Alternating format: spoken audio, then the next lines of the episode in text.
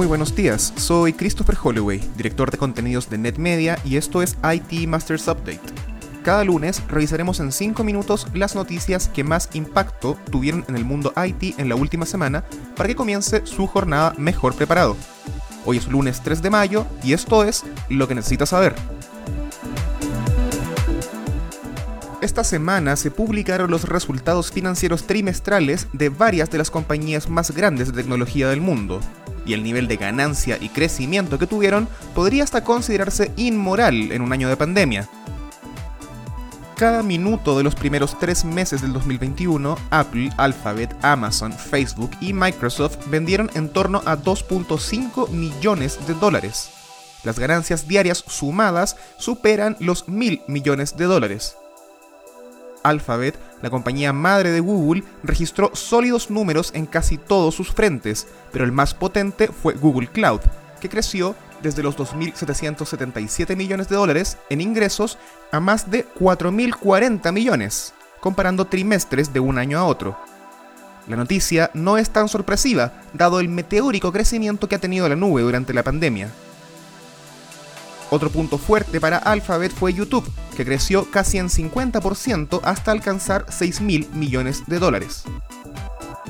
El líder en nube, Amazon, tuvo también uno de sus grandes trimestres. Las ventas subieron 44% año contra año, alcanzando 108.500 millones de dólares. Amazon Web Services tuvo ventas por 13.500 millones, 32% más que el año anterior. Apple, por su parte, destruyó la expectativa de los inversores con ingresos por más de 89 mil millones de dólares, frente a los 77 mil millones proyectados.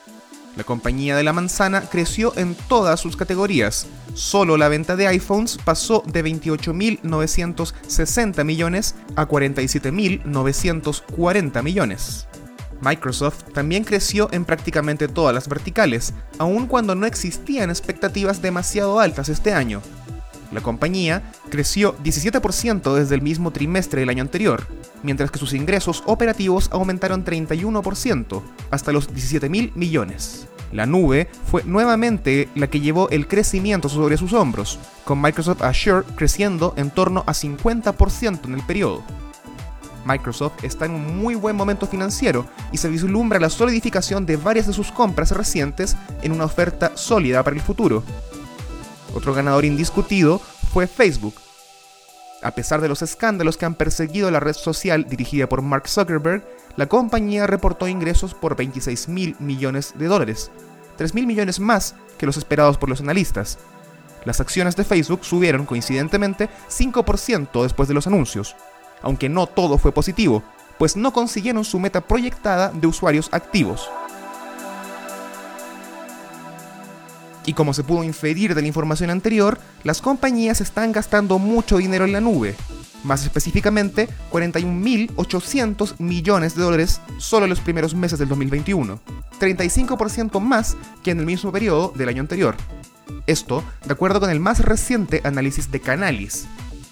El líder en la industria sigue siendo Amazon Web Services, con el equilibrio entre las otras fuerzas manteniéndose prácticamente inmóvil, el servicio de nube de Amazon cuenta con 32% del gasto, pero Azure ya le pisa los talones con 19%, mientras Google Cloud se mantiene en tercer lugar con 7% del mercado.